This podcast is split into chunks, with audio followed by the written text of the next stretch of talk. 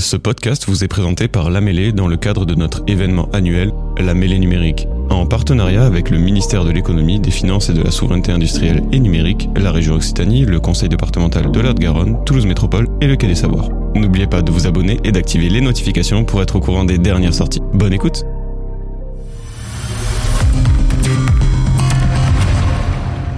Et bonjour à tous et bienvenue pour cette table ronde donc euh, en lien avec l'IA qui n'est pas la seule table ronde de l'AMN sur ce sujet-là, vous vous en doutez, mais on va essayer de prendre une focalisation un peu plus start-up comme on est dans la thématique Business Startup Day avec aujourd'hui bah, alors un titre qui est un peu accrocheur et on verra justement avec nos différents intervenants est-ce que l'IA est la nouvelle drogue des startups? Donc on va essayer ensemble de réfléchir à ce sujet-là.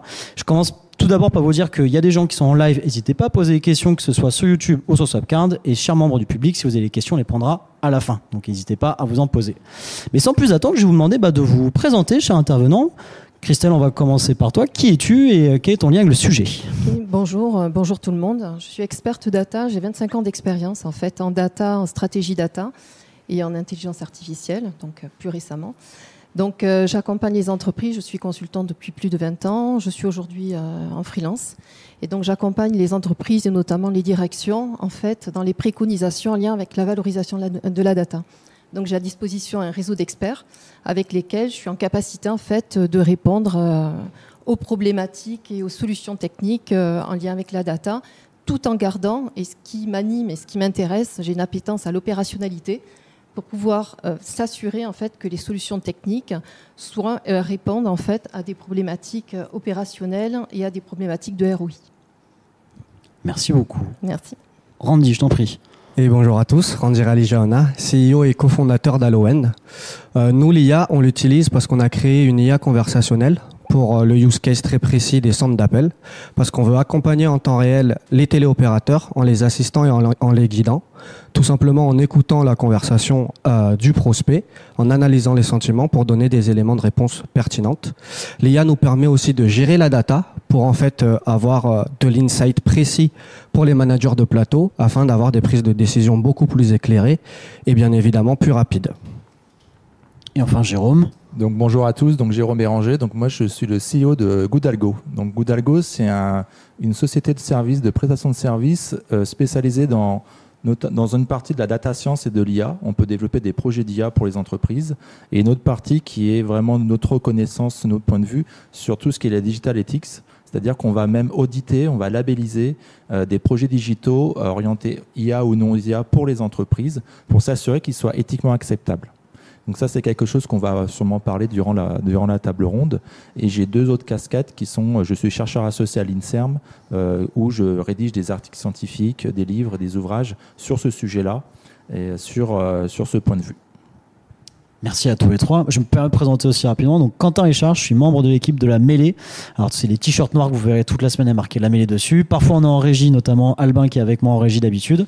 Et parfois, on est aussi sur le, sur le directement, euh, directement devant les caméras pour animer les tables rondes. Donc, n'hésitez pas à nous poser des questions. Et tous les deux, on fait partie de l'équipe entrepreneuriat. C'est-à-dire qu'on est en charge aussi d'accompagnement de projets entrepreneuriaux.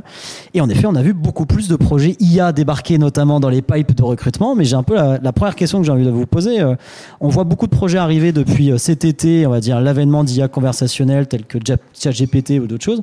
Mais d'accord que l'IA, ça fait pas, ça fait quelques années quand même qu'on envoie des projets. Quelle est un peu ce, cette nouvelle vague qui arrive au sein de l'IA je peux peut-être commencer à répondre parce que je suis peut-être un dinosaure par rapport à la partie data. après 25 ans, on a vu passer énormément de vagues. On a eu le data warehouse, après le CRM, ensuite le big data et maintenant l'IA. Et euh, comme dit Bill Gates, en effet, euh, l'IA, en fait, euh, c'est la, grosse révolution depuis les années 80. Donc, c'est vraiment comparé en fait à une révolution comme on pouvait avoir quand l'ordinateur est apparu, quand Internet est apparu, quand le téléphone est apparu. Et nous, on le vit aussi au niveau de la data. Cela nécessite une nouvelle organisation. L'IA, en tant que telle, existe depuis les années 50 en fait, on fait appel à des réseaux de neurones. Donc, ce n'est pas une, nouveauté en soi d'un point de vue mathématique. Donc, ça a évolué évidemment. Mais euh, les mathématiciens, en fait, utilisent ces modèles depuis bien longtemps. En revanche, le vrai changement est inhérent aux nouvelles techno. Donc il a fallu, nous on fait des métiers dans la valorisation de la data, tout ce qui est technique. Donc il a fallu vraiment en fait monter en compétence sur ben, les environnements de big data Et c'est toutes les capacités que ces nouveautés techniques tout permettent de faire, donc de pouvoir faire converger un volume d'informations hétérogène extrêmement intéressant et qui permet en fait d'optimiser euh, les modèles de prévision et toutes les solutions techniques inhérentes à l'intelligence artificielle auxquelles les réseaux de neurones peuvent euh, répondre. Randy, tu voulais dire euh, quelque chose? C'est ça. nous, on sait que ChatGPT a beaucoup évangélisé le marché, ce qui a fait que l'IA a connu un gros essor. Bien entendu, l'IA, elle existe depuis beaucoup plus longtemps. Lorsqu'on a décidé de monter Halloween, il n'y avait pas encore de ChatGPT. On nous disait même que c'était impossible de, faire ce qu'on fait. Et pourtant, ça existait déjà. On prend l'exemple d'une boîte toulousaine qui s'appelle Synapse et qui aujourd'hui a une grosse notoriété. Ils étaient déjà dans l'IA de, conversationnel et dans la gestion euh, du lexique via l'IA. Ce qui fait qu'en fait, euh, l'IA, oui, existe depuis longtemps. Les use cases se travaillent depuis un moment. Maintenant, c'est ChatGPT qui a évangélisé les choses et qui fait juste avec les réseaux sociaux, fois de euh, d'une nouvelle vague d'arrivée de start-up IA. Mais à mon sens, l'IA est bien présent euh, dans le domaine des start-up et même dans, l'industrie depuis, euh, depuis plus de 5 ans, voire bien, bien plus. Pour rebondir et continuer avec mes prédécesseurs, je dirais oui, ça fait très longtemps que ces technologies sont appliquées, on va dire. Mais ce qui est le plus important, en fait, c'est que l'alignement des planètes. C'est-à-dire qu'il y a des technologies qui n'étaient pas matures à un moment donné et c'est l'accompagnement de différentes euh, sommations de différentes technologies qui permet un usage. Et en fait, je ne sais pas si c'est un saut technologique, mais en tout cas, c'est un saut d'usage technologique. Ça, il y a un avant et un après IA générative, même si on en faisait déjà depuis une trentaine d'années, euh, sous différents angles. Ce qui a mis l'usage en avant, c'est à la fois euh, la puissance de calcul qui a été multipliée par 10 ou par 20, et surtout les bases de données qui sont colossales. Et c'est l'accumulation de, ces deux, de ces deux éléments aux paramètres qui ont fait que l'usage ont devenu plus pertinent et applicable et flexible pour les entreprises. Et les entreprises, après, ce qui est très intéressant, et depuis, euh, on le voit depuis euh, mai 2023 et l'arrivée, l'émergence, on va dire, de ChatGPT, etc., c'est que euh, c'est la faculté des entreprises ou même de l'être humain, parce que finalement, ça touche aussi la vie privée, de s'accaparer d'une technologie du moment que la, technologie, elle soit facile d'usage, quoi, tout simplement. Et, et c'est vrai que les entreprises vont développer énormément dessus et ont plein d'imagination sur une technologie embarquée qu'ils ont accessiblement facilement euh, en main pour pouvoir avoir après développer dans leur propre secteur. Donc c'est plutôt pour moi la, valeur d'usage technologique qu'un saut technologique. Et c'est que le début, quoi. Et est-ce que tu penses que le fait, que je suis entièrement d'accord, est-ce que tu penses que le fait que la, justement les, euh, les usages qu'on avait avant, les cas d'usage qu'on avait qui étaient très orientés comme B2B, là encore on a un chat GPT qui arrive, qui a été utilisé par des, euh, étudiants, des lycéens, par même j'ai même essayé avec ma grand-mère de la mettre sur ChatGPT pour voir comment ça allait réagir et il n'y a eu aucun problème. Est-ce que justement, on parlait d'évangélisation, est-ce que vous pensez justement que ça n'a pas fait un saut d'évangélisation, en tout cas un saut de compréhension ou en tout cas d'utilisation et que les entreprises d'ailleurs sont un peu entre guillemets obligées de le prendre, sachant que c'est devenu de l'ordre du commun d'utiliser de, de, outils bah, Pour une raison très simple, c'est que ça a entraîné une forte euh, prise de conscience. Parce que pour la première fois, nous, on est dans, dans le monde de la tech, donc euh, très bien on parlait de, même du RGPD. Euh, bon, si t'es pas dans, une mode d'entreprise, des taxes et tout ça, le RGPD, 80% euh, des citoyens, ils savent pas trop ce que c'est, quoi. Par contre, maintenant, on sensibilise en disant, ah, moi, j'ai utilisé mon devoir de mathématiques, je le fais, ou plutôt ma dissertation de philosophie, je le fais chez moi, puis il me donne le plan, etc. Après, il faut éduquer, sensibiliser, que ce soit dans le privé ou, euh, euh, à l'école ou euh, dans d'autres écosystèmes comme en entreprise. Moi, on me fait intervenir dans ma société en mode prestation de services, consulting ou formation, acculturation, justement pour des grands groupes ou même parfois pour des, des petites startups pour dire, bah voilà, clairement, on ne peut pas interdire l'IA générative et ChatGPT. c'est impossible et ça ne va pas dans le sens de l'histoire. Euh, moi j'aime bien dire, euh, le, passé éclaire le présent et le présent euh, prépare le futur. Et donc il faut toujours avoir un regard sur ce qui fait, c'est que des cycles technologiques qui se renouvellent sous différentes formes. Mais les répercussions, les impacts d'une révolution industrielle, c'est toujours la même chose. Et donc du coup, interdire, ça n'a pas de sens. Euh, la dernière fois qu'un grand pays ou un grand empire a interdit une grande révolution, c'était à l'époque de, l'imprimerie de Gutenberg avec l'Empire ottoman, qui était un des plus grands empires euh, du monde à ce moment-là. Pendant quatre siècles, ils n'ont pas voulu euh, intégrer l'imprimerie et donc la connaissance écrite, etc. l'Empire ottoman, maintenant, c'est plus rien.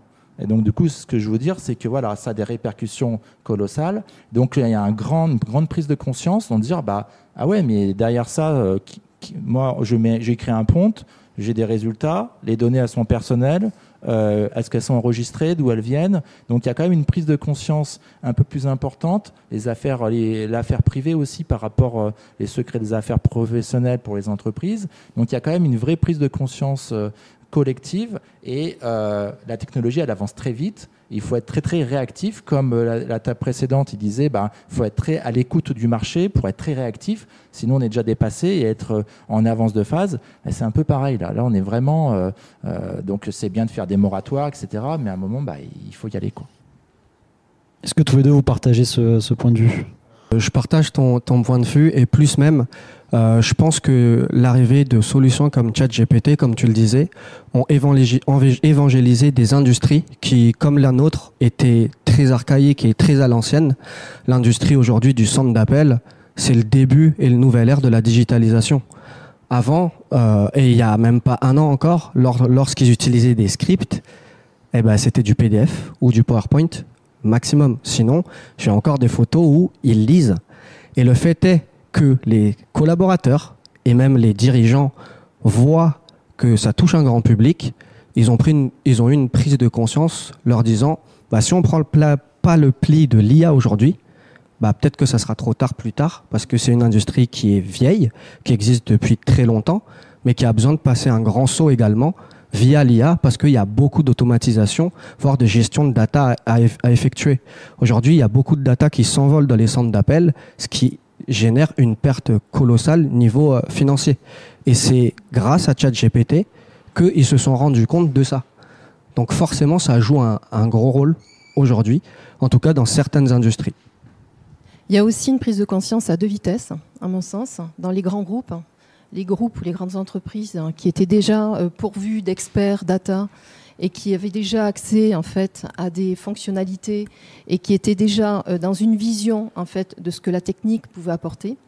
Et à contrario, euh, des plus petits groupes qui n'imaginaient pas un jour pouvoir avoir accès à de telles fonctionnalités. Souvent, euh, les clients que je peux avoir en face dans des petites entreprises disent "Ah mais non, mais c'est pas pour moi, c'est trop. L'IA, ils imaginent que c'est quelque chose en fait qui va être compliqué à mettre en place." D'où l'intérêt pour accompagner. Donc, comme disait Jérôme, euh, il y a un gros travail de notre part en tant qu'expert d'acculturation pour expliquer d'un point de vue opérationnel. On laisse de côté la technique, hein, puisque la technique sera toujours possible à mettre en place avec des experts. Il n'y a pas de, problème, il y a toujours des solutions aux problématiques. Mais ce qui est vraiment important et à prendre en compte, en fait, sont les, objectifs opérationnels et euh, les objectifs stratégiques de l'entreprise. Donc, on travaille avec les directions pour bien comprendre qui fait quoi, où est la roadmap, comment se, comporte la roadmap euh, stratégique, euh, la partie data aussi, parce qu'on parle d'IA, mais euh, l'IA sans data de qualité, mais c'est pas de l'IA, parce que c'est pas l'IA qui va nettoyer la data. sauf, on en reparlera peut-être dans, dans, plusieurs années et ça fera des heureux. Mais aujourd'hui, on n'en est pas là. Donc, la place de l'humain, l'IA est faite à 50% d'humain.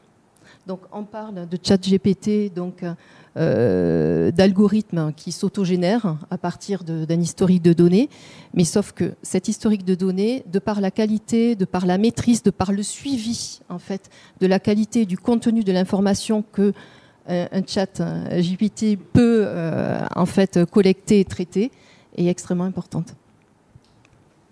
Question sur ça, est-ce que euh, d'un point de vue purement français, en termes de formation, on a des choses justement qui se rapprochent, que ce soit d'un partie technique, tu parlais de la partie data, euh, moi, je me souviens encore avoir pas mal de, conférences au tableau de dire qu'on avait des profils techniques qui partaient plus de France qu'ils ne restaient. Est-ce qu'aujourd'hui, la formation est suffisamment éclairée, cette partie justement nettoyage de données pour entraîner des algos et un peu changer de, des bases de données qui sont un peu parfois archaïques, où il y en a un peu partout et on ne sait pas trop quoi en faire? Et euh, est-ce que d'ailleurs on a aussi les, bonnes compétences en termes de code pour générer justement des, euh, des algorithmes made in France, entre guillemets, plutôt que d'utiliser des technologies américaines moi, je pense qu'en France, on a ce qu'il faut. Euh, moi, j'ai donné des cours, hein, des Master 2 euh, très techniques en économétrie. Donc, évidemment, les profils que l'on a en face sont très mathématiques. Il y a nos soucis par rapport à ça. En revanche, le goût de la qualité de la donnée, il faut vraiment les éduquer. C'est-à-dire que les étudiants sont plus préparés à aller sur le marché et on voit lorsqu'on recrute en fait des jeunes, des juniors, notre difficulté en fait, c'est de les faire accepter que faire de l'IA, faire de la data science, travailler sur les modèles a une part d'opérationnalité et de nettoyage de l'information, suppression de l'information. Et ces aspects-là ne sont pas complètement intégrés de manière opérationnelle aux formations.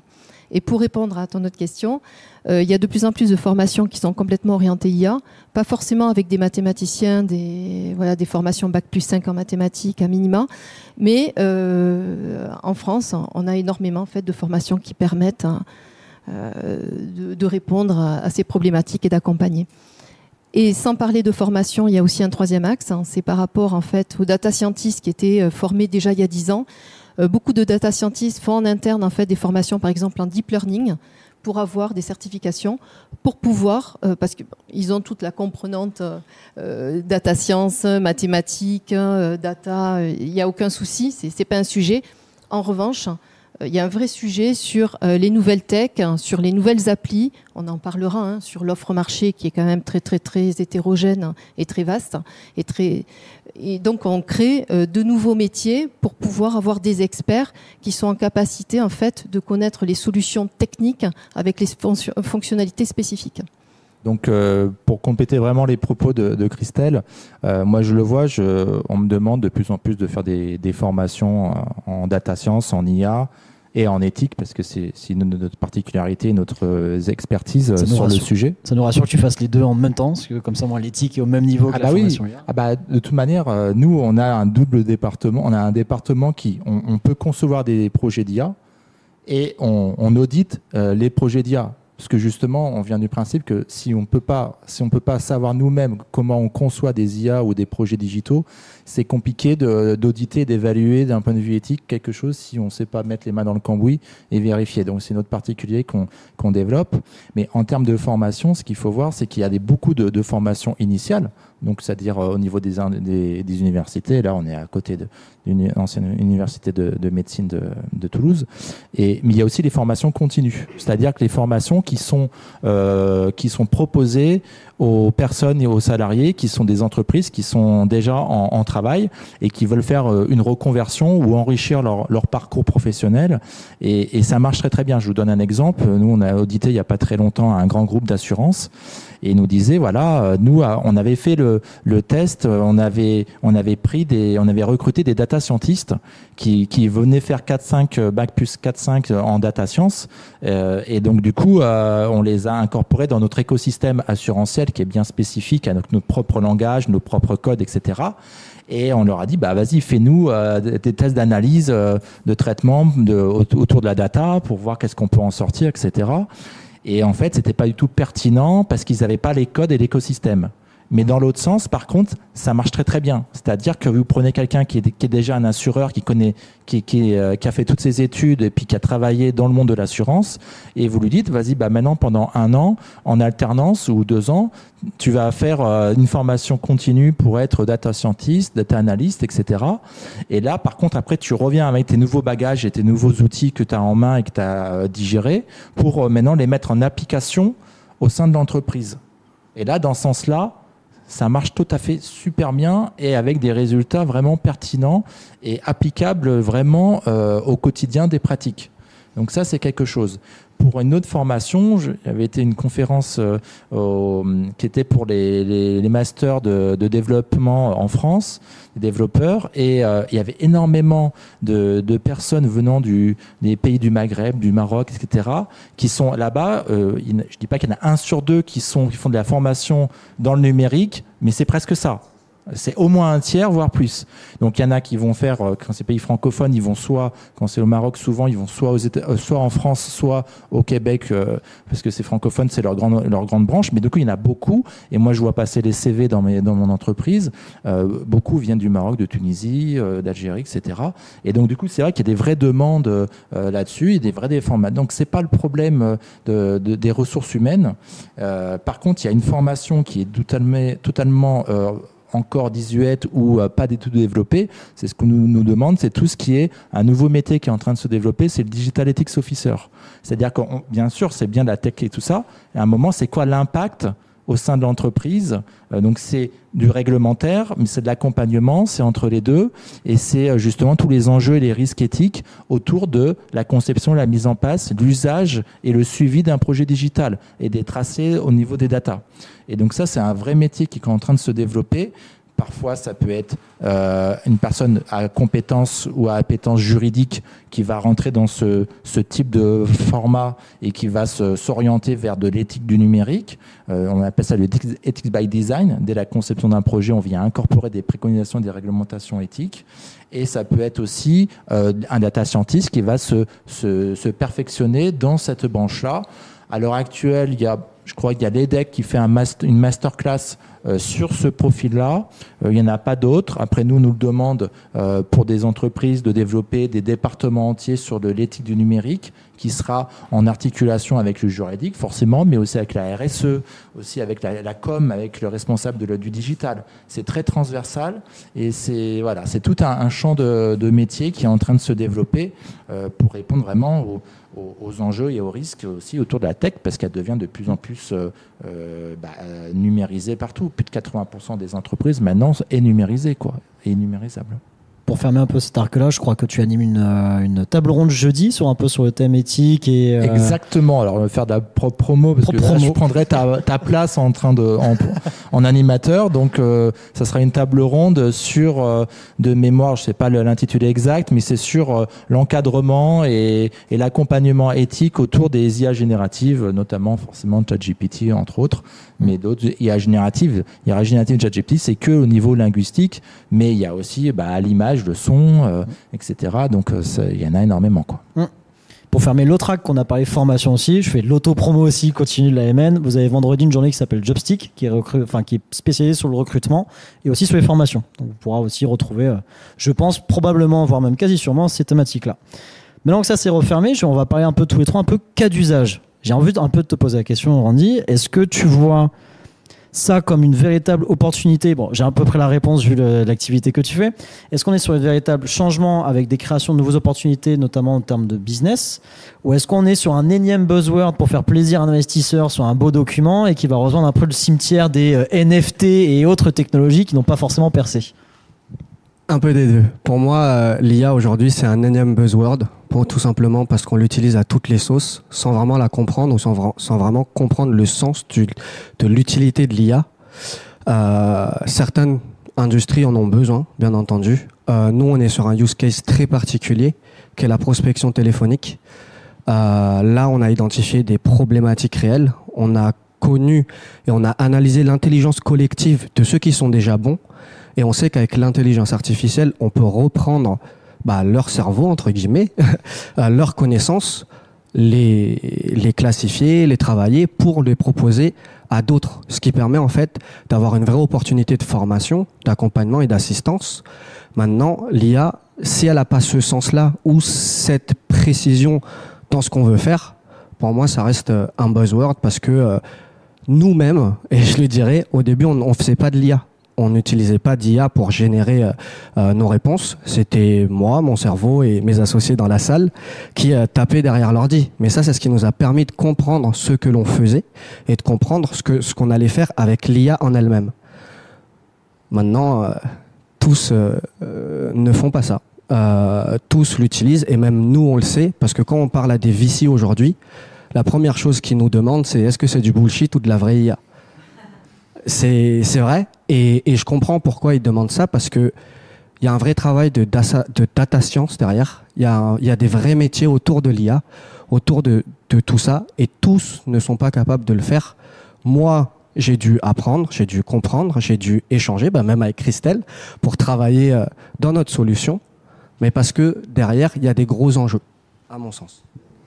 Pour compléter ce que tu viens de dire, en effet, euh, tu as fait appel donc à un software qui permet de faire de l'IA, mais derrière, en fait, ceci nécessite l'intervention de data scientists pour justement étudier en fait la data issue des solutions et participer à l'efficacité de, de, la solution finale. Et, euh, et, cette intervention est plus que nécessaire. Donc, à un moment donné, dans le cheminement que l'on a, quelle que soit en fait la solution d'IA, on a des data scientists en fait qui doivent intervenir et encadrer en fait euh, cette utilisation ça m'a fait sourire euh, ta remarque en disant oui non mais c'est bullshit euh, en fait c'est pas de l'IA qu'on fait. Beaucoup d'entreprises disent qu'ils font de l'IA mais ils font pas d'IA et nous moi quand je prends la casquette de, de labellisateur donc du coup on va auditer un projet euh, parce que pour préparer justement il y a il y a le RGPD qui est passé. Et là dans quelques mois a priori devrait sortir le l'AI Act. Donc c'est le futur règlement européen sur de l'IA digne de confiance qui va imposer comme avec le, RGPD mais en mode plus plus pour des IA euh, plein de, de, contraignances et puis euh, d'exigences euh, assez précises pour le responsable du projet et l'entreprise qui l'héberge. Et donc là, par contre, c'est intéressant de voir que euh, des personnes qui disent ah bah non mais nous en marketing on fait de l'IA et quand on dit bah ok très bien bon on va vous auditer et là euh, on s'aperçoit assez vite qu'en fait ils font pas d'IA et donc du coup euh, ils sont presque rassurés mais ils disent attends mais du coup moi d'un point de vue marketing c'est vachement attractif de dire que je fais de l'IA parce que c'est le mot à la mode. Tu disais que la NFT c'était un peu désuet, parce que pour moi ils attendent leur tour. C'est-à-dire que le NFT ou le, les métavers, sans faire un, un débat là-dessus, il y a encore six mois, euh, le métavers, c'était, euh, il y en avait de la publicité partout. Et puis comme la nature est hors du vide, et eh ben ça a été balayé par euh, l'IA générative, par euh, ChatGPT, etc. Nous, ça se voit très simplement. Il y a des stands en bas. L'année dernière, la même édition, ah, je pense qu'on avait un stand sur deux avec un casque VR qui était présent. Cette année, on en a qu'un seul sur la journée. Ah mais tout à fait. Mais moi, je vous donne un exemple. Je, dois, je, je fais des conférences régulièrement. On me demande de faire des conférences sur ces sujets-là la personne, je devais faire une conférence euh, dans une semaine ou deux euh, qui était sur le métavers, les mondes virtuels, etc. Euh, en entreprise et puis même pour les congrès, les salons. Et puis la personne, en, deux semaines, donc six mois est passé et deux semaines avant la conférence, il me dit Est-ce que tu pourrais pas changer le sujet et faire plutôt sur l'IA générative? Je bah c'est ce que je fais depuis six mois, mais si tu veux. Donc c'est à dire qu'il s'est mis au goût de, l'actualité. Mais c'est là où on voit qu'il y a beaucoup de, bullshit même pour l'éthique. Euh, on dit ah c'est bien d'être éthique et tout ça. Puis quand on creuse en fait on dit bah ouais mais l'éthique euh, c'est c'est associé à des actions. Euh, rédiger des une charte éthique, le montrer à tout le monde, c'est bien beau mais ça vous met aucune confiance de qu'est-ce qu'ils font réellement. Euh, Est-ce que ton IA est discriminante ou pas? Nous, c'est ce qu'on se bat avec Goodalgo depuis euh, depuis maintenant 3-4 euh, ans en se disant on veut rendre l'éthique appliquée et applicable. C'est donner du sens, de la confiance, de la sécurité et donc de la confiance. Sinon, ça n'a aucun intérêt. Donc, du coup, l'effet de se dire euh, non, mais c'est de l'IA. Ah non, mais en fait, c'est pas vraiment de l'IA. Mais euh, du coup, euh, bon, bah, ça me rassure. Je vais pas rentrer dans une démarche pour être euh, Act compliant. Donc, ça me fait des coûts en moins. Mais du coup, d'un point de vue marketing, ça va être moins attractif si je dis que c'est plus d'IA, quoi. Donc, c'est là où je me dis c'est un peu une revanche finalement sur sur les choses. En effet, je suis complètement en ligne avec euh, ce, que, vous venez de dire. Euh, dans une boîte de consulting, par exemple, quand on a 300 euh, experts data, euh, on a peu d'experts euh, spécifiques IA. C'est-à-dire que le monde continue de tourner. Les modèles, par exemple en marketing de personnalisation sur lesquels on travaillait, euh, euh, les data scientists ou les data analysts continuent de travailler sur ces modèles-là. Après, l'IA permet l'hyper-personnalisation, mais ceci nécessite d'avoir accès à un, type de données. Donc, toutes les entreprises, euh, en termes de confidentialité, etc., ne vont pas dans ce sens-là. Un deuxième élément que je voulais ajouter, l'IA pour moi apporte euh, est vraiment dans l'innovation, d'où le titre en fait de notre euh, aussi. Euh, est-ce que c'est une nouvelle drogue pour les startups? Je trouve que euh, c'est vraiment en ligne avec les objectifs plus des startups en fait que des grands groupes, mais ça participe évidemment à l'efficacité. Moi, j'ai toujours appelé l'IA et dans les équipes, on disait l'IA, qu'est-ce que c'est par rapport à tous les outils analytiques qu'on avait euh, jusqu'à présent? C'est un booster de performance. Et on le présente comme ça.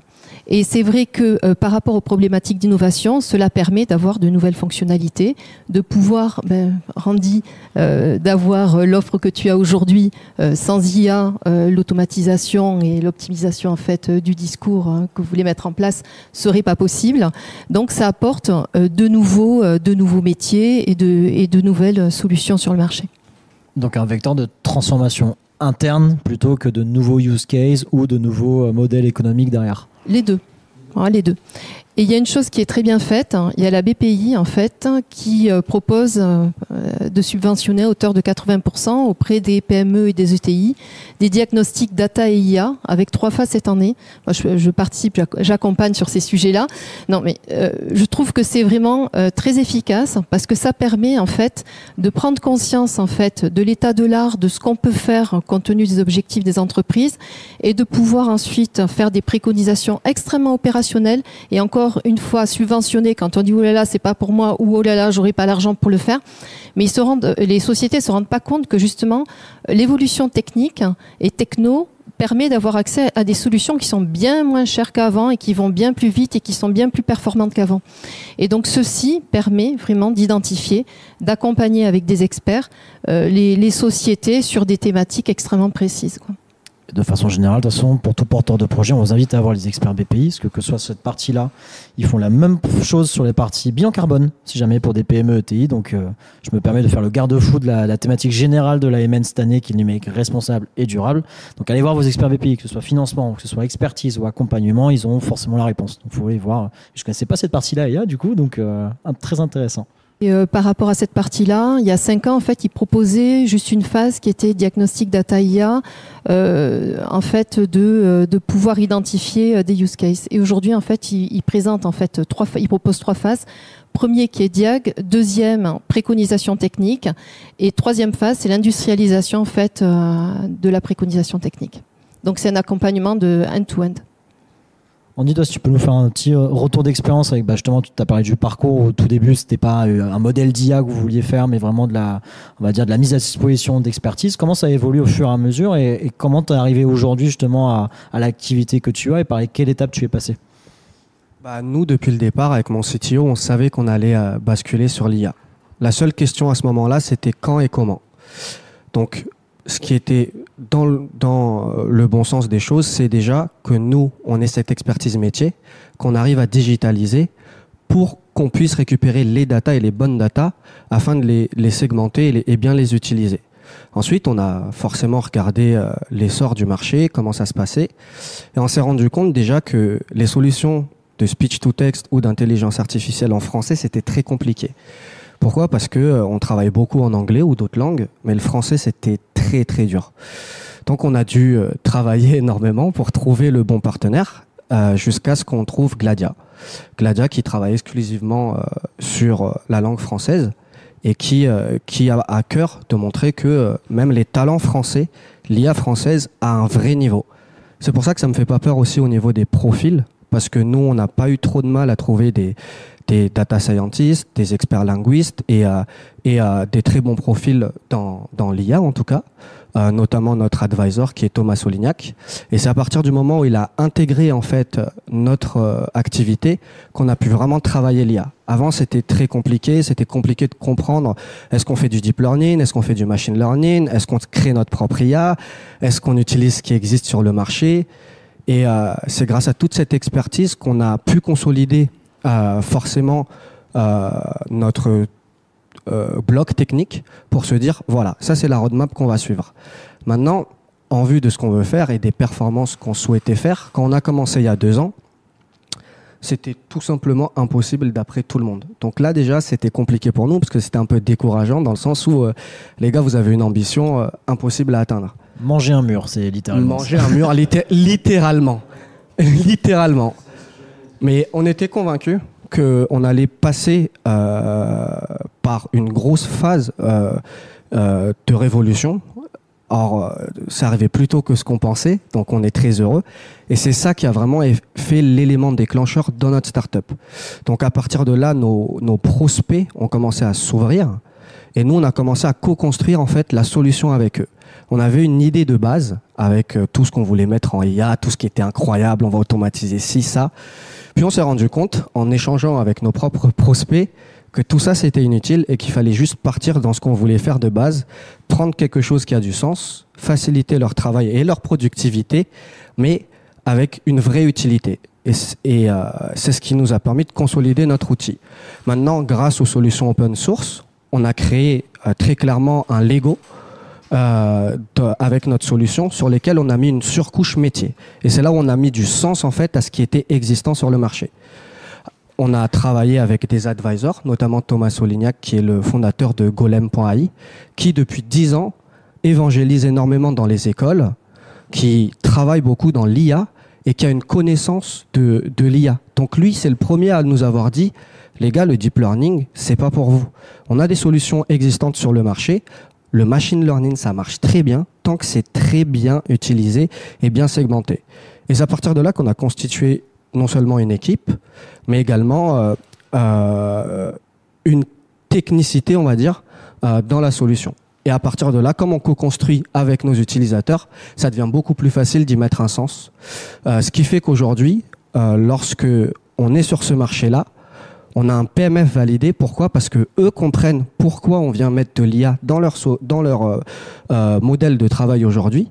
On a aussi beaucoup, beaucoup travaillé avec les téléprospecteurs pour leur rassurer, parce qu'ils pensaient qu'on allait les remplacer ou les contraindre, alors que pas du tout.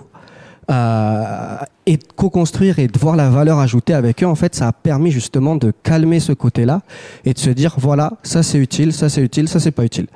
Et ça, c'est ce qui permet aussi de, de leur dire, bah, en fait, votre métier, il va pas être supprimé du jour au lendemain, ou vous n'allez pas le perdre. Là, c'est poser une autre problématique, c'est l'IA aujourd'hui, quand on travaille sur de l'open source, on paye à la requête. Comme nous, on a créé un, Lego, qu'on n'a pas nos propres serveurs, etc. Donc, on vient tirer dans des tokens qu'on va payer. Ce qui crée un nouveau bah, business model également. Parce que nous, derrière, on fait pas euh, de licence, on fait du coût à l'usage. Et donc, forcément, tu as un coût qui peut être divergent en fon- en fonction de, de, de l'usage. T'as un coup à la requête sur euh, la, la demande qui t'est faite de ton côté? Alors nous, du coup, on paye à la requête, euh, mais on, on est très bien sizé sur l'appel, et nous, on facture à l'appel. C'est-à-dire que chaque appel passé par Allowen est facturé 30 centimes. Bon, en fonction des tailles, euh, il y a forcément une dégressivité, euh, mais ce qui fait que on n'est plus sur un modèle SaaS qui fait de l'abonnement, mais un modèle SaaS qui fait du coût à l'usage. J'allais te dire, le sacro-saint modèle ça, c'est peut-être n'est plus le bon sur une licence spécifique ou sur un, un cap spécifique en fait. Exactement. Et puis, euh, tu pars sur une licence aujourd'hui dans ce modèle-là. S'il consomme plus, c'est à ta perte à toi. Et là, c'est très, très compliqué de se, remettre ou d'aller de revoir un client et de lui dire non, mais en fait, euh, ça va passer à 200 euros et pas 100 euros le mois prochain.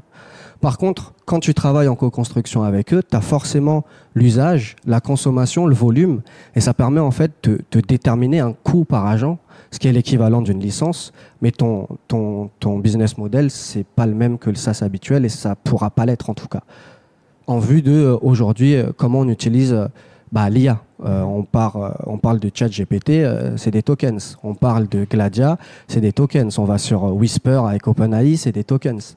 Donc si tu veux créer un modèle SaaS, bah faut que tu réfléchisses aussi à ce côté-là. Et nous on est passé par toutes ces phases-là, donc la phase de R&D avec la réflexion technique, la phase de sensibilisation avec nos utilisateurs et la phase de création d'un modèle adapté avec nos avec euh, bah, euh, nos pardon nos outils, mais également euh, euh, avec nos clients. Ok. Ça a été pas évident parce que nous ça fait deux ans qu'on est sur euh, sur ce projet, Euh, mais en tout cas on est confiant sur l'avenir, on est confiant sur euh, sur comment l'évolution de l'IA et notamment l'IA française euh, va avancer. On parle tout à l'heure d'éthique. Je pense que en France, on a vraiment beaucoup aussi, euh, on tient ça nous tient beaucoup à cœur. Et ça, c'est ce qui va être l'élément de différenciation pour moi entre euh, les États-Unis ou le reste du monde avec la France. On aura une vraie, vraie force et une valeur ajoutée là-dessus. par rapport à ce que j'ai entendu par les deux camarades. Euh, le niveau de la France, bah, c'est sûr qu'on a quasiment les meilleures écoles euh, de développement, enfin de mathématiques. euh, Enfin, elles sont très reconnues, même si on peut dire oui, le niveau euh, moyen du français fait que de baisser, mais en spécialisation, euh, il y a encore des grosses infrastructures et institutions qui marchent, euh, qui marchent très bien, de très haut niveau. Donc le, le niveau, c'est pas le problème. Le problème, c'est l'investissement en millions, voire en milliards qu'on peut mettre autour de l'IA. Quand en Europe, chaque pays met quelques millions par-ci par-là, euh, le bloc euh, américo-chinois euh, met euh, des milliards. Donc c'est ça le problème. Je vous dis pas qu'après il y a une fuite des cerveaux aussi parce que quand on vous donne des salaires qui sont multipliés avec un zéro de plus, euh, donc du coup euh, ça ça interpelle aussi. Donc euh, c'est ça. Mais on arrive quand même à être attractif et à les maintenir. Et là où je, je, je rebondis sur euh, tout ton discours et l'histoire que tu as eue de la start-up, ce qui, le mot qui est important, je pense, c'est la créativité. C'est-à-dire que on n'a pas les moyens. On, la table avant a parlé de comment on arrive à développer, on va au CES et comment on arrive. Beaucoup, beaucoup de Français euh, ou des startups françaises euh, ont des awards, gagnent des prix, etc. Avec des moyens qui sont mais euh, très très faibles. Et tout ça parce que bah, quand on n'a pas les moyens, eh ben on est obligé d'être créatif pour se démarquer. Donc c'est un peu bah, la survie quoi. Où donc euh, alors que vous êtes dans les pays en Chine, aux États-Unis, eh ben ils vous donnent une grande budget, une grande autonomie, mais vous devez toujours être validé par un supérieur, etc. et machin. Et donc vous pouvez pas faire n'importe quoi. Euh, c'est assez encadré quand même. Et donc du coup nous, bah on fait avec euh, les armes qu'on a. Et, parfois ça peut être des très belles histoires. Le problème c'est c'est c'est tout le mal que je vous souhaite, c'est qu'à un moment ça prend et à un moment, comment tu passes d'une, start-up de 4-5 personnes à une start-up de levée de fonds et tu arrives et tu as été 100 personnes et tu vas à l'international, etc. Et, et là, c'est pas, et beaucoup de start-up, euh, et je vous le souhaite pas, euh, eh ben, n'arrivent pas à franchir ce cap-là. Parce que le, le, alors on est accompagné de plus en plus, tout ça, on n'est pas trop au courant de tout ce qu'il peut y avoir. Je sais que le gouvernement, la DGE, les directions générales des entreprises euh, à Bercy font beaucoup d'efforts autour justement de l'IA, euh, en, facilitant les aides, etc. Mais euh, par rapport à ce qu'on peut voir dans les autres continents, c'est, je dis pas que c'est ridicule, mais c'est, on est des nains, quoi. Et donc du coup, c'est vrai que, mais il faut pas être découragé. C'est-à-dire que si vous étiez découragé, bah, vous aurez, ça fait deux ans que vous, travaillez, vous auriez fait autre chose. Et donc, du coup, c'est là où, euh, euh, et je pense que Thomas, il a été un moment, un, élément important pour vous euh, dans, la rencontre. Ce sont des rencontres humaines dans les startups qui fait qu'il y a un avant, un après. Combien de fois on entend des interviews de, de, de je, je, du coup dirigeant de, de start-up, donc je le sens bien. C'est les montagnes russes. Des fois, vous êtes découragé, parfois vous êtes enthousiasme, et puis parfois vous entendez des interviews des personnes qui vous disent une success story disant, mais attendez, à deux semaines près, si j'avais pas eu ce contrat, je mettais la clé sous la porte et je passais sur un autre projet. Alors, quand vous entendez ça, vous dites, ouais, il abuse un peu. À chaque fois, c'est la même histoire. Ben, en fait, ça peut être vrai, quoi. Donc, du coup, après, je, je dis pas qu'il n'y a pas de hasard dans la vie, mais il faut aussi avoir, et comme vous le faites très bien, j'imagine, euh, vous préparer les bonnes conditions pour être là au bon moment et faire la bonne rencontre. Sinon, si, on, vous croyez pas en vous-même, c'est pas les autres qui vont croire en vous. Ça, c'est facile à dire, mais en tout cas, il faut l'appliquer. Euh, c'est pour dire que, euh, voilà, donc ça, le niveau en France, euh, il y est. C'est juste tout le contexte et le développement de comment il faut faire. Ça, c'est important. Il y a un point très important, c'est que les startups comme les nôtres, en France, quand on lève, puisque là on a, on a finalisé notre levée de fonds, c'est vrai qu'une startup parallèle aux États-Unis lève bien plus sur un deck que nous avec les efforts qu'on a mis en place. Euh, ça complexifie les choses, mais tu as totalement raison. Euh, Quelqu'un qui essaie de te joindre, je crois. Exactement. tu as totalement raison. c'est ça. exact. Euh, la créativité, c'est ce qui a fait la base de, de ce qu'on a fait. Maintenant, il euh, y a un point euh, très important que tu dis, c'est comment aller à l'international, sachant que nous, dès le départ, on est parti à l'international, étant donné que les sites de production de nos clients se trouvent soit en Afrique, soit aux États-Unis, soit au Mexique. Et là, je vais faire un peu, euh, je vais parler un peu de la BPI aussi, mais la BPI pour les startups comme la nôtre, euh, ont des produits exceptionnels, comme l'assurance la prospection, où ils vont financer en fait notre déploiement commercial à l'international pour dérisquer justement ce côté mise en place euh, à l'étranger et aussi le financement parce que faut dire ce qui est, aller, aller peut-être en Afrique, c'est vrai que c'est moins cher, mais aller déployer et commencer à, à attaquer le marché américain, ça coûte extrêmement cher. C'est très fastidieux, l'étude de marché n'est pas la même, le comportement là-bas n'est pas le même. Et, euh, si on n'avait pas la BPI et tout cet accompagnement autour, ça aurait été très très compliqué pour nous. Et l'humain a énormément joué dans notre aventure, parce que au-delà de Thomas Solignac, il y a aussi tous les advisors qui sont dans notre tour et tous les gens qu'on a réussi à embarquer dans ce projet, qui au quotidien ont été clés pour arriver à, à ce niveau-là. Et la start-up, avant tout, c'est une aventure humaine. Euh, c'est ce qui nous a permis de rencontrer Christelle grâce à Wilfried. Et c'est ce côté humain et cette synergie humaine qui va nous ramener très loin, au-delà de la tech ou le produit en lui-même. Généralement, enfin, pour être un ancien startup manager d'incubateur, euh, généralement on dit que la chance se crée. Elle se crée par l'opérationnel et par les rencontres. Euh, elle se crée aussi par voir les gens et échanger avec eux. Et si elle se, enfin, si elle se crée, si elle n'arrive pas, elle n'arrive pas. Encore une fois, c'est une histoire de rencontre. Parfois, c'est pas le moment d'eux. Il y a des notions de karma aussi. On y croit, on n'y croit pas, mais c'est comme ça. Euh, je vois que le temps dépasse pas mal. Euh, on va prendre une question très rapide si vous avez dans le public. Albin, si tu en as une sur le chat, n'hésite pas. Il y en a pas. Oui. Alors, je vais juste rappeler la question pour le live. Donc, pour simplifier un peu le propos, donc est-ce qu'on fait une différence entre l'automatisation, puisque ça existait bien avant, et l'IA aujourd'hui? Alors euh, oui. Donc les technos aujourd'hui permettent en fait hein, d'utiliser de l'IA avec moins de données. Donc avant, on utilisait le deep learning avec euh, beaucoup plus d'historique de données. Donc il y avait une automatisation, les réseaux de neurones qui étaient euh, utilisés. Et aujourd'hui, en fait, le machine learning et, euh, l'IA permet une automatisation un petit peu différente avec donc des performances en, fait supérieures. Pour conclure rapidement, si vous avez un conseil très rapide à donner à quelqu'un qui veut mettre en place un projet IA, que ce soit pour créer un nouveau modèle économique, un use case, ou que ce soit pour améliorer une performance interne, qu'est-ce que vous lui direz? Alors moi, je, prendrais la question à l'envers, parce que l'objectif, c'est pas créer un projet IA, c'est créer un projet auquel l'IA peut contribuer ou pas. L'IA, c'est pas une nécessité. Donc, il faut bien identifier en quoi l'IA sera apporteur de valeur dans un projet et comment le mesurer. S'entourer des bonnes personnes pour justement comprendre s'il y a du sens dans le projet avec l'IA et surtout comprendre la direction qu'on prend parce que euh, quand on ne connaît pas l'IA, c'est tellement large comme sujet, il y a tellement de technologies qu'on va penser que c'est une bonne ou une mauvaise technologie, mais il n'y a que les experts du métier et des gens qui ont une vraie réflexion qui peuvent nous aider dans nos, prises de décision. Donc du coup, pour finir, moi je dirais qu'un projet d'IA doit répondre à la fois aux, exigences de professionnels de san- santé ou d'autres secteurs et aux attentes du citoyen. L'un va pas sans l'autre. Malheureusement, il va falloir qu'on coupe le live. Je suis désolé. Euh, je répondrai après sans souci. Ce serait plus pour les gens à, à distance, pour qui n'ont pas ta question.